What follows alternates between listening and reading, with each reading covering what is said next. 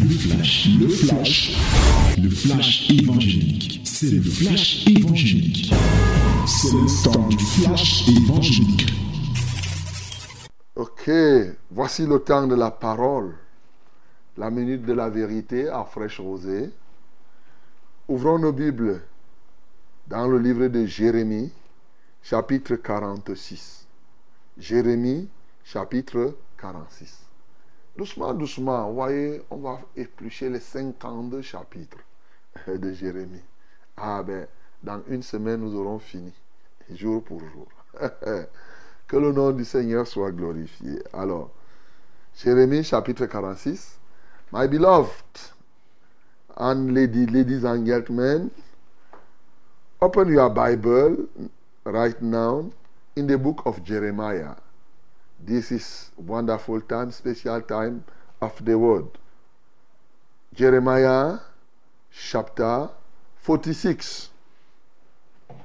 We are going to read it together in the name of Jesus. Disons tous ensemble au nom de Jésus. 1, 2, 3.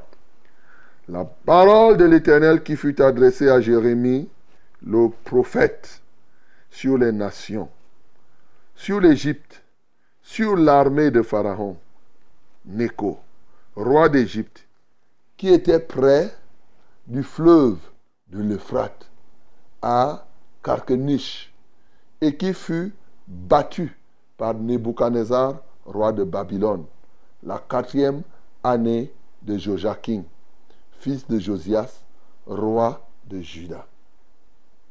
Préparez le petit et le grand bouclier et marchez au combat. Attelez les chevaux, montez cavaliers, paraissez avec vos casques, polissez vos lances, revêtez la cuirasse. Que vois-je? Ils ont peur, ils reculent, leurs vaillants hommes sont battus, ils fuient sans se retourner. L'épouvante est de toutes parts, dit l'Éternel. Que le plus léger ne trouve aucun salut dans la fuite. Que le plus vaillant n'échappe pas. Au septentrion, sur les rives de l'Euphrate, il chancelle, il tombe. Qui est celui qui s'avance comme le Nil? Et dont les eaux sont agitées comme les torrents C'est l'Égypte. Elle s'avance comme le Nil et ses eaux sont agitées comme les torrents. Elle dit, je monterai, je couvrirai la terre, je détruirai les villes et leurs habitants. Montez, chevaux, précipitez-vous, chars, qu'ils se montent, les vaillants hommes, ceux d'Éthiopie et de Pout, qui portent le bouclier, et ceux de Loud, qui manient et tendent l'arc.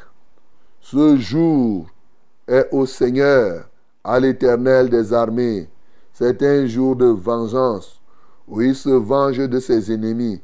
L'épée dévore, elle se rassasie, elle s'enivre de leur sang, car il y a des victimes du Seigneur et de l'Éternel des armées, au pays du septentrion, sur les rives de l'Euphrate. Monte en Galate, prends du baume, vierge fille de l'Égypte. En vain tu multiplies les remèdes, il n'y a point de guérison pour toi. Les nations apprennent ta honte et tes cris remplissent la terre, car les guerriers chancellent l'un sur l'autre. Ils tombent tous ensemble. La parole qui fut adressée par l'Éternel à Jérémie le prophète sur la rive, sur l'arrivée de Nebuchadnezzar, roi de Babylone, qui voulait frapper le pays d'Égypte. Annoncez-le en Égypte. Publiez-le à Migdol. Publiez-le à Noph et à Tapanès. Dites, lève-toi, prépare-toi, car l'épée dévore autour de toi. Pourquoi tes vaillants hommes sont-ils emportés? Ils se tiennent, ils ne tiennent pas ferme, car l'Éternel les renverse. Il en fait chanceler un grand nombre. Ils tombent, l'un sur l'autre. Et ils disent, allons, retournons, euh, retournons vers notre peuple, dans notre pays natal, loin du glaive destructeur. Là, on s'écrit, Pharaon, roi d'Égypte, ce n'est qu'un bruit. Hey, souligne ça. Pharaon, roi d'Égypte, ce n'est qu'un bruit. Et il a laissé passer le moment. Je suis vivant, dit le roi, dont l'Éternel des armées est le nom. Comme le tabord parmi les montagnes, comme le Carmel qui s'avance dans la mer, il viendra. Faites un bagage pour la captivité. Habitant, fille de Jérusalem, habitante, fille de l'Égypte. Car Nof deviendra un désert. Elle sera ravagée. Elle n'aura plus d'habitants. L'Égypte est une très belle génisse. Le destructeur vient du septentrion, il arrive. Ses mercenaires aussi sont au milieu d'elle comme des veaux engraissés. Et eux aussi, ils tournent le dos et fuient tous sans résister. Car le jour de leur malheur fond sur eux, le temps de leur châtiment. Sa voix se fait entendre comme celle du serpent, car il s'avance avec une armée, il marche contre elle avec des haches, pareilles à des bûcherons. Ils abattent sa forêt, dit l'Éternel, bien qu'elle soit impénétrable, car ils sont plus nombreux que les sauterelles. On ne pourrait les compter. La fille de l'Égypte est confuse. Elle est livrée entre les mains du peuple septentrion.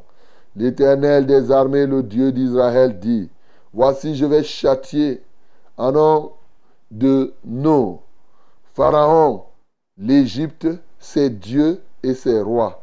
Pharaon et ceux qui se confient en lui. Je les livrerai entre les mains de ceux qui en veulent à leur vie, entre les mains de Nebuchadnezzar, roi de Babylone, et entre les mains de ses serviteurs.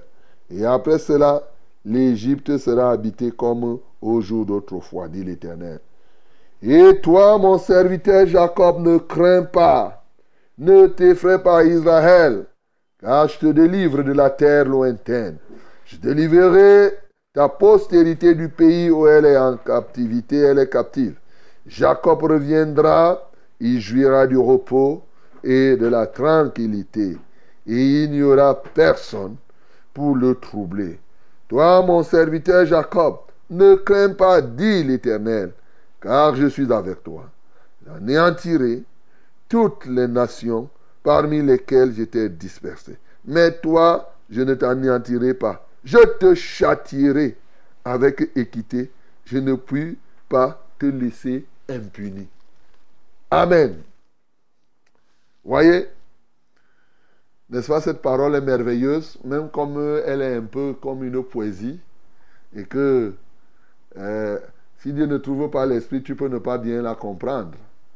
Mais si tu files le fil conducteur de ce que nous lisons depuis, tu vas comprendre. Tu vois, depuis le peuple d'Israël, Dieu leur avait dit de ne pas aller en Égypte pour aller chercher refuge. Ils y sont partis et Dieu a prophétisé par Jérémie que comme vous êtes là, je vais vous détruire. Le temps arrive maintenant où Dieu parle même à l'Égypte. Mais il y a quand même des grandes séquences. Je vous ai dit de souligner particulièrement un verset, le verset 27, qui le verset 17 qui m'a marqué. La Bible dit, là on s'écrit, Pharaon, roi d'Égypte, ce n'est qu'un bruit. Ah. Je vous assure, ce matin quand je lisais cette parole, j'ai traversé ce verset, après j'entends euh, le pneu d'un camion. POM Ça attire mon attention. J'ai dit, voici le bruit. Après, je lis, Pharaon, ce n'est qu'un bruit. J'ai dit, mais ce bruit qui vient de se faire, pourquoi je lis au même moment que Pharaon, ce n'est qu'un bruit J'ai commencé à analyser. Le bruit du pneu qui s'est fait là. Après, ça a juste effrayé les gens au début. Ça a fait peut-être réveiller quelqu'un. Et après, c'est fini. C'était un son. Et c'est tout. J'ai compris ce que Dieu, j'ai compris comment Dieu était en train de me parler. Vous savez, Dieu parle tantôt d'une manière. Pour que tu comprennes la Bible, il te dit que Pharaon, l'Égypte, ce n'est qu'un bruit. Et c'est de ce bruit qu'on parle ici, mon bien-aimé. Oui, je vais te dire ce matin, Pharaon, l'Égypte, ses rois, ce n'est qu'un bruit. Retiens comme ça là. Toi-même, tu peux méditer ce qu'est le bruit. Et moi, j'ai médité. Et moi, je vais te dire ce qui me revient. Mais entre-temps, regardons le contexte. Quand on commence à nous parler, Pharaon est comme comment la Bible nous dit, avec son armée, c'est comme le Nil. C'est ce qu'il dit ici. Quel est celui qui avance comme le Nil et dont les eaux sont agitées comme les torrents? C'est l'Égypte. Elle s'avance comme le Nil et ses eaux sont agitées comme les torrents.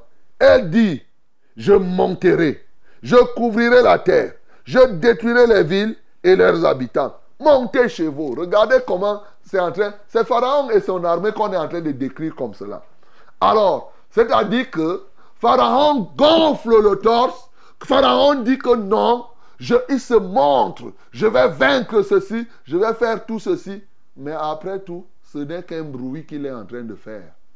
Voilà ce qu'on est en train de dire ici.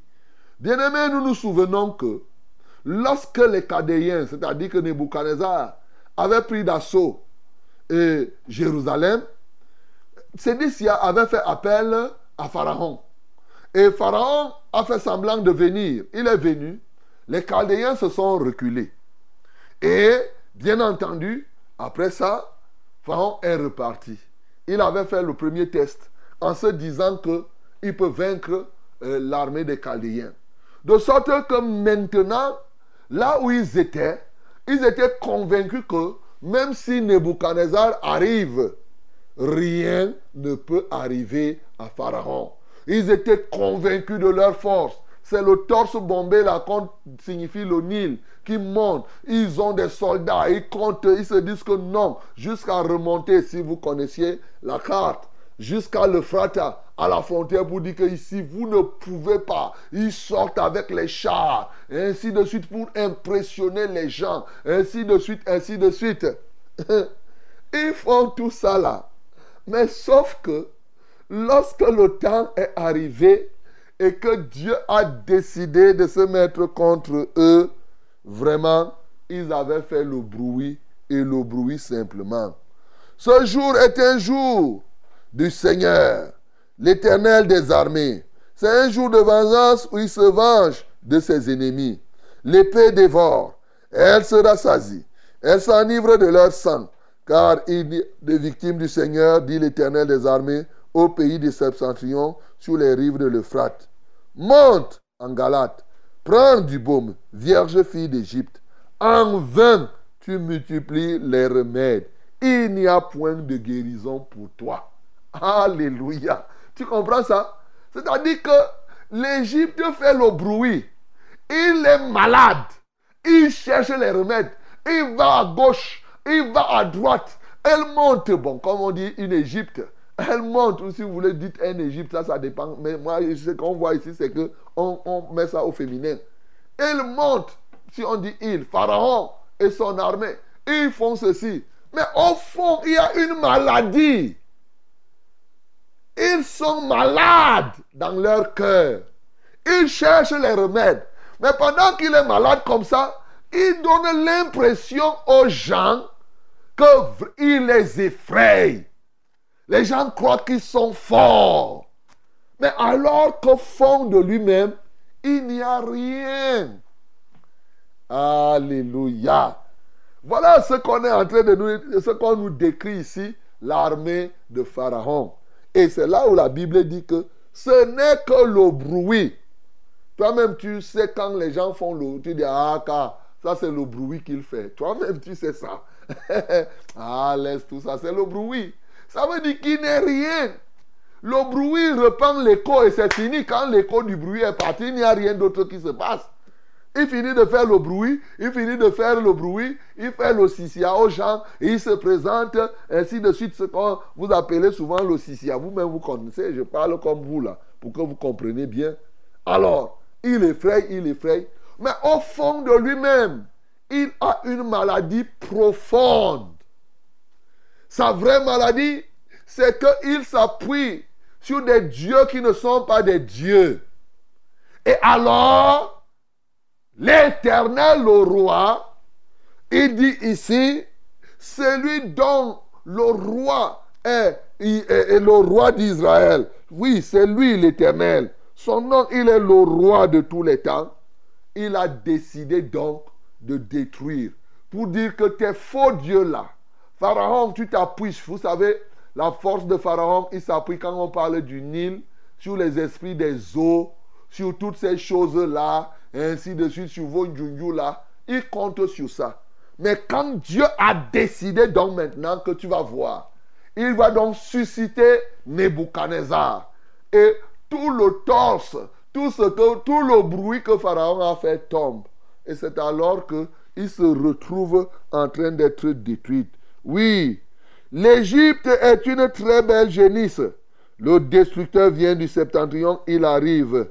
Ces mercenaires aussi sont au milieu d'elle comme des veaux. Et eux aussi, ils tournent le dos. Ils fuient tous sans résister, car le jour de leur malheur, car le jour de leur malheur fond sur eux, le temps de leur châtiment. tu vois, quand maintenant Dieu se décide de renforcer plutôt les Chaldéens, les Égyptiens sont réduits à la cendre. Ils ne sont plus rien. Et c'est ce qui s'est passé.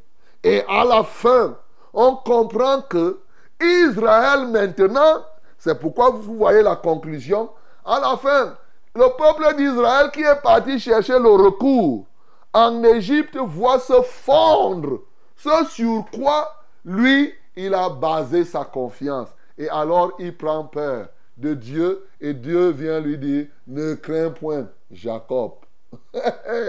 tu vois, tu es appuyé sur un néant, un faiseur de bruit, je t'ai dit de ne pas venir en Égypte. Tu es venu. Voilà comme maintenant, ce sur quoi tu t'es appuyé, eux-mêmes ils sont réduits ensemble. Tu vas faire comment? Égypte a paniqué.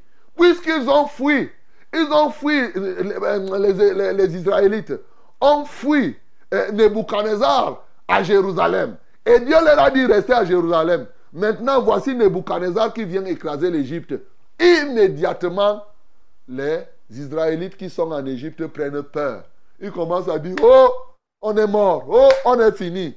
L'Égypte sur qui on comptait maintenant, c'est fini pour nous. Et Nebuchadnezzar qu'on a fui là-bas, le voici ici, il vient nous retrouver. Dieu vient encore leur dire Ne crains point, toi Jacob. Sauf que je ne vais pas t'anéantir. Pour l'Égypte, je l'anéantis. Mais pour toi, je te châtirai. Je te punirai.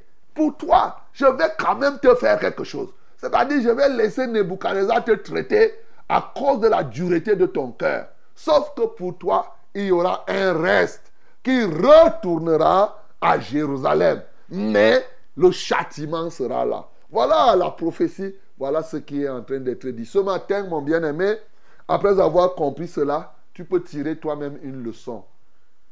Quand Esaïe a prophétisé malheur à celui qui prend l'Égypte pour appui, tu comprends maintenant pourquoi il ne faut pas prendre l'Égypte. En fait, tout ce que vous avez comme vos sorcelleries, tout ce que vous avez comme vos écorces, tout ce que vous avez comme vos mamiwata pour parler terre à terre, vous avez vos mamiwata, vous avez vos serpents, vos bois là. C'est rien.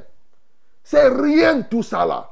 Tu t'appuies sur les pierres. Tu t'appuies. Mon bien-aimé, c'est ça l'Égypte. Ce n'est que le bruit. Il se présente comme un serpent, dit la Bible. Oui, tu vois le cobra qui est souvent là. Tu vois ça effraie. Mais c'est un bruit. Lorsque Dieu se retourne contre ces choses, tout cela est réduit ensemble. Voilà pourquoi ce matin, mon bien-aimé, toi qui tires encore ton appui de l'Égypte, répands-toi. L'éternel est celui sur qui tu dois toujours t'appuyer. Et toi qui as peur de la magie, toi qui as peur de la sorcellerie, arrête d'avoir peur. Confie-toi à l'éternel. C'est lui qui mérite toute la confiance et tout le temps. Et toi, Jacob, tu as pris peur maintenant. Tu as fui l'ennemi. L'ennemi est venu te retrouver. Souvent, tu ne sais pas que les serpents bois que vous avez là à la maison, eux-mêmes, ils sont souvent malades. Tu ne sais pas. Tu t'appuies sur des choses qui tombent malades. Tu as déjà entendu un jour que le Dieu dont je te parle là est tombé malade.